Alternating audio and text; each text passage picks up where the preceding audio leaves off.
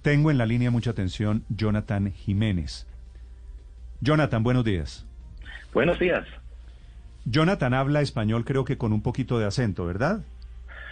Pues yo hablo un poco, poco español, aprendiendo español hasta cinco meses, entonces es muy limitado.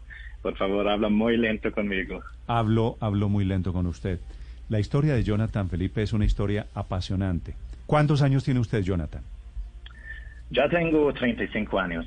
35 años.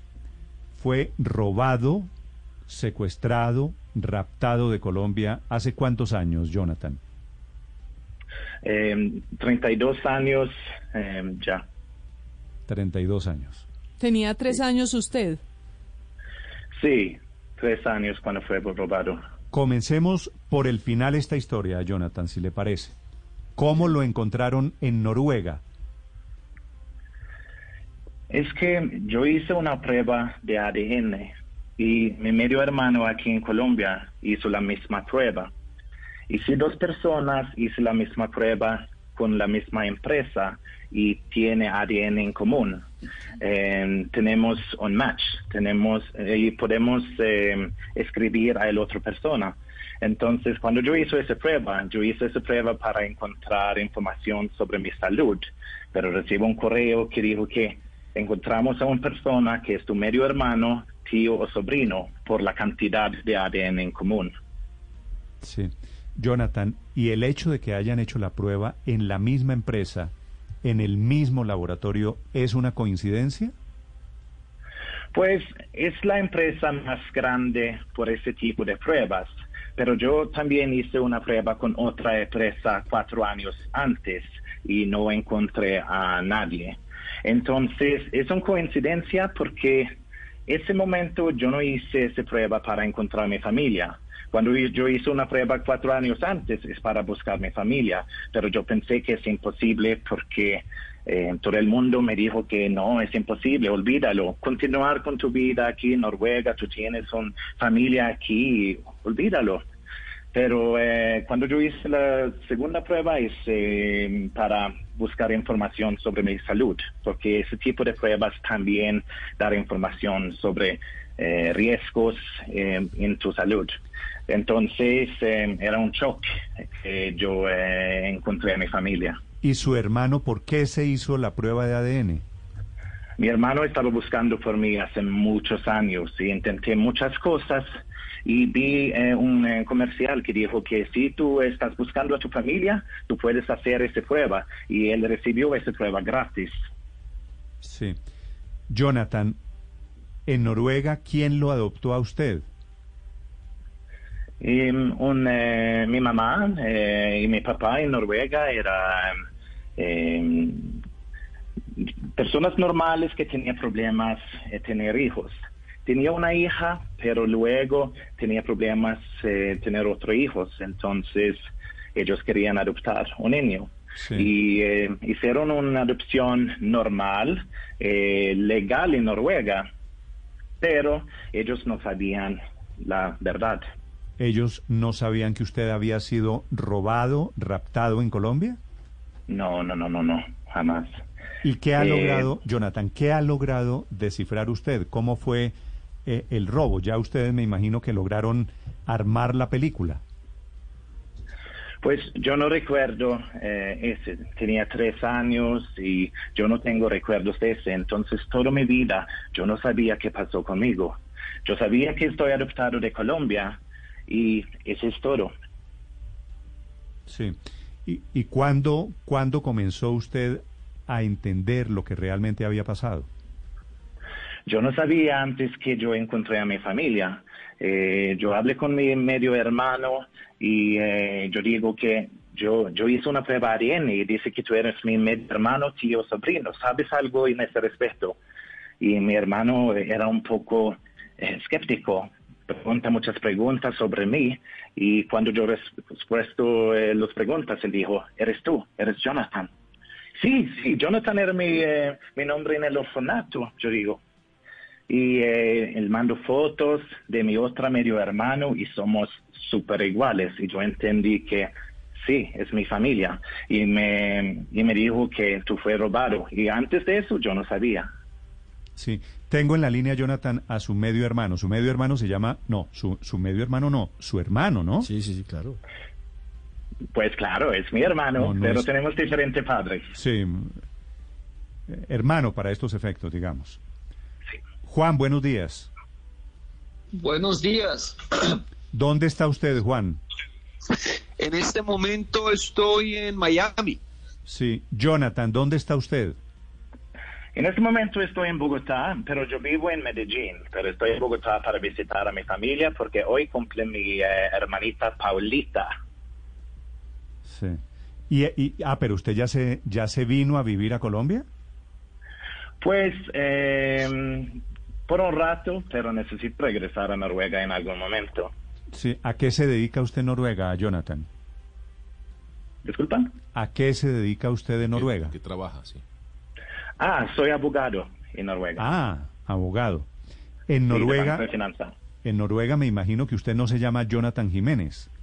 No, en Noruega eh, me llamo John Eric Arsheim, un nombre un poco diferente y es un poco raro porque algunas veces la gente me llama John, algunas veces Jonathan y también yo tengo diferentes cumpleaños en Noruega, en Colombia. No me, qué, qué, qué cosa tan increíble. Juan, cuénteme en Miami, cuénteme su versión de la historia, porque usted es la persona a la que le llega la noticia de que hubo match, de que hubo coincidencia en la prueba de ADN. Pero ¿cómo estaba o por qué estaba buscando usted en esos, en esos momentos a su hermano? Porque eh, siempre lo estuve buscando, siempre, siempre tuve el, siempre tuvimos el deseo de encontrarlo y, y bueno, los últimos 10 años de los 32 yo empecé a, a realmente hacer algo para, para poder encontrarlo. ¿Usted qué, a qué hace? ¿Qué profesión tiene usted, Juan? Actor, director, eh, medios de comunicación prácticamente. Juan, ¿usted eh, hace cuánto estaba buscando a Jonathan? Ah, bueno, eso es, a ver, te lo voy a simplificar de esta manera. Sí. Eh, yo, yo vi cuando se lo llevaron, yo tenía cinco años, desde ese momento siempre quedó en mi corazón guardado ese, eh, es- esa imagen, siempre quedó en mí, yo creo que ese propósito de- de buscarlo, de tener ese deseo, pero, pero no fue mucho lo que, lo que hice, o sea, como muchas personas, siempre digo esto, todos tenemos sueños, todos tenemos cosas que queremos hacer, pero no hacemos las acciones correspondientes para lograrlo, entonces ese era yo, Sí. eh, pero siempre quise venir acá a Estados Unidos porque yo sabía que la persona que se llevó a mi hermano dijo que, que lo habían dado a una familia en Estados Unidos. Entonces, para mí siempre ese fue mi sueño americano, venir a Estados Unidos Sí. y poder Juan, encontrarlo. ¿Por qué Y- sabía, bueno. por, por qué sabía usted que a Jonathan se lo habían robado? Usted vio cuando se lo robaron. ¿Y por qué Yo vi, Jonathan, yo vi cuando se lo llevaron. ¿Y por qué Jonathan no sabía eso de su vida? Porque Jonathan no sabía eso de mi vida. No, No, no, no. Que Jonathan no sabía que él había terminado adoptado en una familia Robado. producto de un secuestro, de un robo. Claro, porque Jonathan tenía tres años. O sea, a los tres años es muy poca la memoria que tú tienes. Él no tiene ninguna memoria. memoria. Mm. ¿Usted tenía cuántas? ¿Cuántos Cinco años. Cinco. ¿Y cómo fue? ¿Y, alguien se lo llevó y usted qué hizo? ¿Se lo llevó a la fuerza o, ¿Dónde o fue? era una persona conocida de ustedes o, o por qué? Bueno, eh, hay muchos más detalles que yo les voy a dar eh, en, en un documental que yo estoy haciendo. O sea, la- lo, que puedo, lo que puedo decirles ahora es que la persona que se lo llevó era una persona, eh, lo que se llama el amigo del padrastro de la familia, digámoslo así, de nuestro padrastro. Entonces, él fue el que se lo llevó. Ah, se lo llevó una Eh, persona que usted conocía. que la familia conocía, o sea, que era amigo, que iba a la casa, o sea, que no era un extraño completamente, eh, pero pues que se lo llevó, o sea, lo que yo recuerdo es se lo llevó y, y, y- y- y bueno, y, y al llevárselo, pues ya después, esa es toda la memoria que tengo. ¿Pero era de- de- amigo del padrastro suyo o del padrastro de Jonathan o el papá de Jonathan? Cuando usted dice... Ah, esa- esa es buena pregunta aclararla, porque creo que en algún medio eh, publicaron que el papá de Jonathan. No, el papá de Jonathan eh, no tiene nada que ver, fue el padrastro de nosotros. O sea, nosotros tuvimos, nosotros tuvimos distintos, todos tenemos distintos papás. La vida de mi mamá es bien compleja, pero en el documental eh, esto lo tengo bien, bien, bien explicado. Eh, la vida de mi mamá fue muy, muy, muy fuerte, muy difícil, una historia muy, muy conmovedora. Eh, entonces cada uno de nosotros tuvo un distinto papá, menos mis, mis dos hermanos menores, que son hijos de mi padrastro, que fue el que, el que, el que prácticamente manda que se lleven a Jonathan. ¿Cómo es el momento de, en el que se llevan a Jonathan? Eh, ¿cuál, es, ¿Cuál es la excusa para, para llevárselo de la casa? ¿Ustedes estaban solos en ese momento? Yo estaba en el segundo piso de la casa. Eh, mi hermano mayor estaba en el primer piso, en el parqueadero de la casa, en el garaje de la casa y la excusa de él para llevárselo era que le iba a ir a comprar dulces, que le iba a ir a dar, porque a Jonathan siempre le, le gustaban mucho los, los dulces. Entonces se lo llevó con esa excusa. Eso es lo que narra mi hermano mayor. ya, eso fue todo. Y no, sospecharon, no, no, no, sospechaban, por supuesto, que se lo iba a robar. Era una persona que tenía la confianza de ustedes. La veían como conocida en la casa. Sí, exacto. ¿Y esa persona todavía, Juan, todavía existe? Bueno, mira, yo me, ese fue uno de mis primeras aventuras para encontrarlo, porque mi padrastro murió. Mi padrastro le llevaba 35 años a mi mamá, mi mamá tenía 14 años cuando esa es la otra historia que después voy a hablar de ella, pero eh, son 30 años de más, o sea que cuando yo ya crecí, entendí más de la historia y como que quise hacer algo, él ya era muy viejo. O sea, yo le hacía una pregunta de estas o lo confrontaba con esto y lo iba a matar. Entonces, nunca logré tener nada por parte de mi padrastro, pero eh, me di a la tarea de buscar a la persona que se lo llevó. Y traté y traté por mucho tiempo hasta que finalmente logré encontrar, logré encontrarlo, logré ubicarlo, pero cuando lo ubiqué ya había muerto hacía como seis meses. Mm. ¿Y eso, y eso, fue hace, eso fue hace cuánto? Eso fue hace dos años prácticamente. O sea, el secuestrador de Jonathan murió hace dos o tres años, mejor dicho. Hace dos, sí, exactamente. ¿Y, el secuestrador lo hizo porque tenía un negocio de adopciones ilegales o porque había algún tipo de, retaliación familiar? ¿Por qué, ¿Por qué se lleva a Jonathan? Él se lleva a Jonathan por orden de mi padrastro, es lo que él dice. O sea, realmente que la verdad, verdad de cómo exactamente ocurrió, no se sabe. O sea, se murió, está, está enterrada con ellos dos prácticamente. Mm. Pero lo que, lo que la versión la verdad de la persona que se lo llevó, su verdad, es que eh, mi padrastro lo, lo, mandó a hacerlo. Ese padrastro, eh, ese padrastro del que estamos hablando, ¿qué, qué, hacía en la vida, Juan? Él era, eh, él era un comandante de la policía, era, era parte de antinarcóticos. ¿Y él, él vive? No, murió, murió ya hace, él sí murió hace como ocho años, diez años. Ok. Juan, ¿cómo, ¿cómo es la reconstrucción de ese momento en que el amigo de su padrastro secuestra a Jonathan y Jonathan termina en manos de una familia en Noruega? ¿Cómo es la reconstrucción? Sí, ¿qué pasa del, momento, del momento en que se lo llevan al momento en que Jonathan aparece adoptado legalmente por una familia noruega? ¿Qué pasa ahí? ¿Cuánto tiempo pasa? ¿Quiénes son los que lo llevan a Noruega?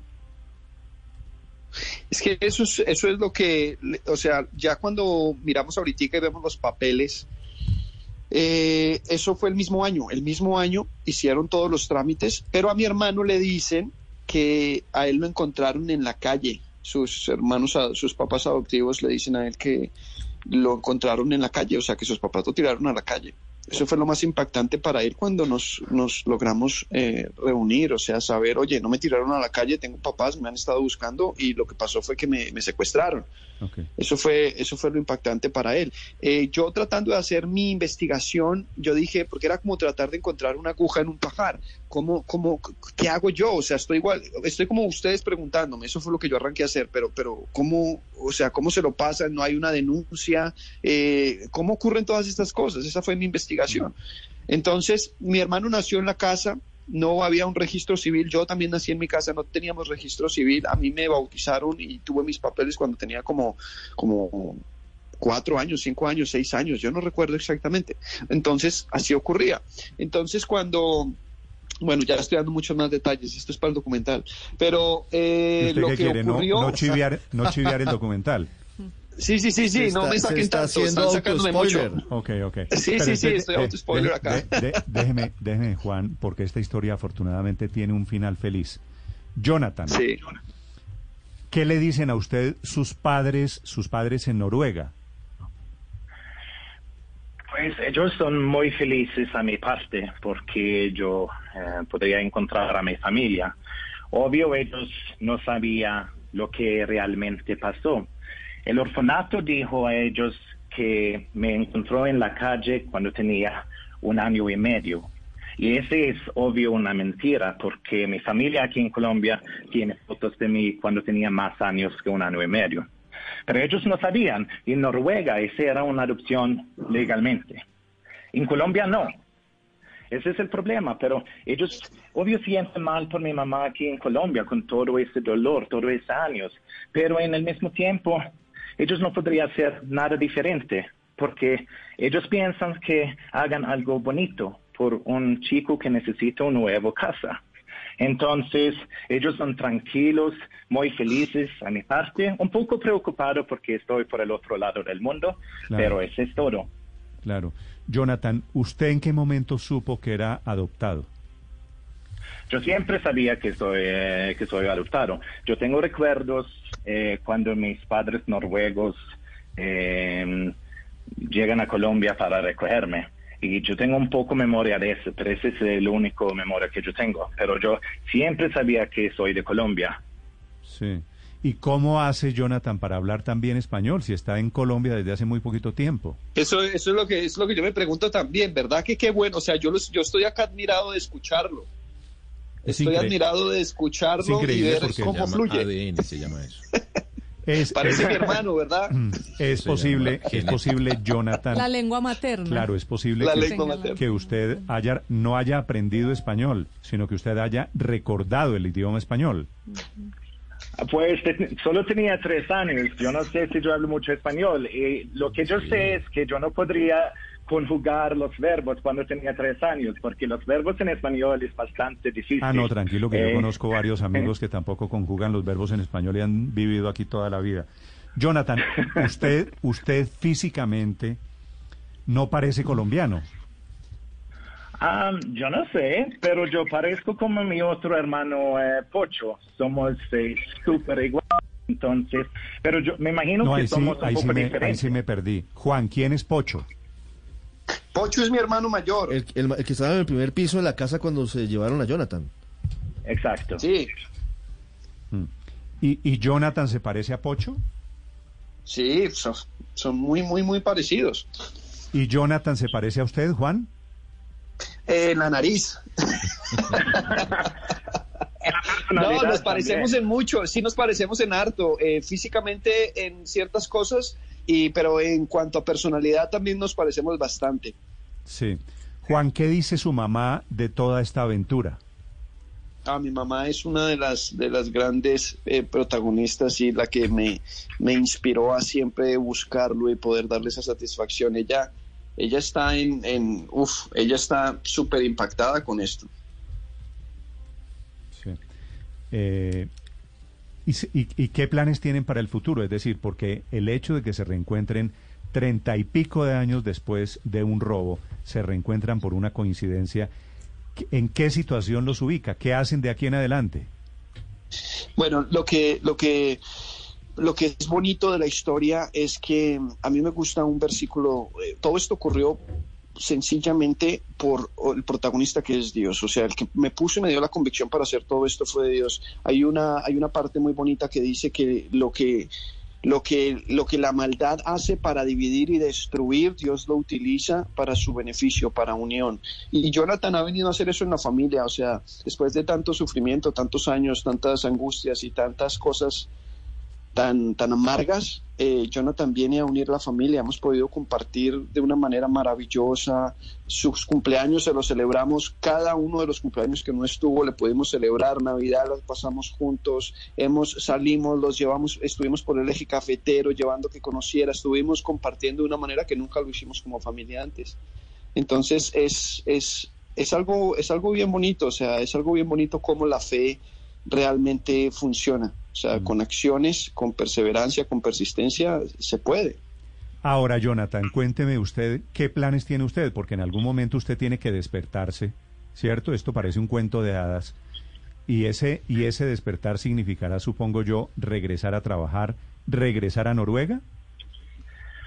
Sí, yo necesito regresar a Noruega, necesito trabajar y ganar plata otra vez, pero en este momento estoy aquí en Colombia disfrutando mi tiempo con mi familia y mi sueño es que yo puedo eh, recoger a mi mamá y a Noruega y conocer a mi familia por allá, que mi familia en Colombia puede ver ese país maravilloso, Noruega, eh, mi otra mi otra casa. Entonces yo espero que en el futuro, cuando ese virus termine, eh, podemos eh, reunir en Noruega.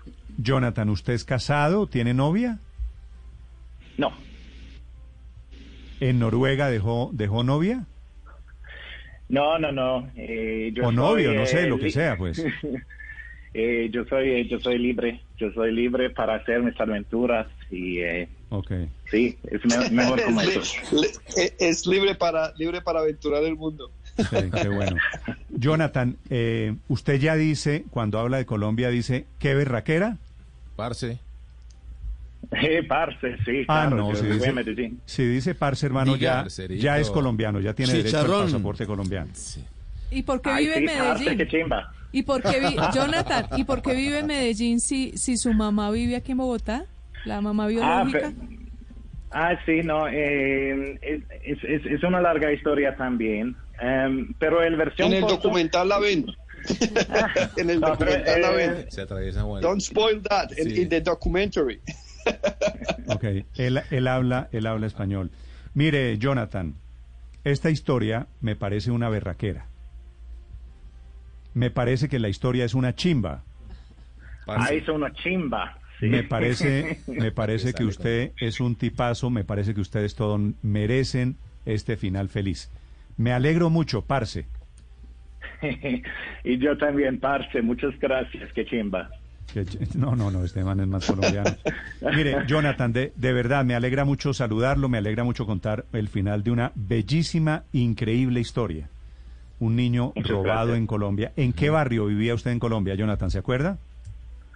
Hey, minutos seguidos. Mi mamá todavía vive allí, nunca quería mu- eh, mudarse eh, porque Minuto siempre de Dios. estaba esperando. Ah, Ah, en el minuto de Dios. el minuto de Dios, Claro. padre Linero. Usted, usted es local allá en el minuto Conozco, de Dios. claro, conozco perfectamente Usted el minuto de Dios, cada hace uno de los sectores. Hace treinta Estoy y pico impactado de por la historia. Usted trabajaba en el minuto de Dios, padre. Todavía estaba por el minuto de Dios, claro además que, sí. que, además claro que yo que creo sí. que, que el- la casa en donde se produce toda la historia queda muy cerca del sitio en donde está temporalmente eh, la iglesia del minuto de Dios. ¿Esto qué Sí, año? correcto. qué- ¿En, qué sector es? ¿En qué sector es? Muy Cinco, cerquita. sector 5. Sí, es muy cerquita. Ah, claro, muy cerca. Súper cerca. claro. ¿En qué año, muy en- cerca. en qué año sucedió esta historia, Juan? En el 88. Ok, año Uf. 1988. Estábamos efectivamente. llegando al minuto. Han pasado treinta y tantos años. ¿Cómo se llama el documental suyo, Juan? Eh, temporalmente creo que se va a llamar Jonathan. Ese Jonathan. es el nombre que de momento. Ok. Sí, Jonathan. Ok, Jonathan, Jonathan, Jonathan. Yes. Ajá. ok. Eh, Jonathan, el señor del documental. Jonathan, mucha suerte. Un abrazo desde Colombia. Muchas gracias, un abrazo grande. Chao, Juan. Gracias, mucha suerte Colombia. con su documental. muchas gracias. Gracias.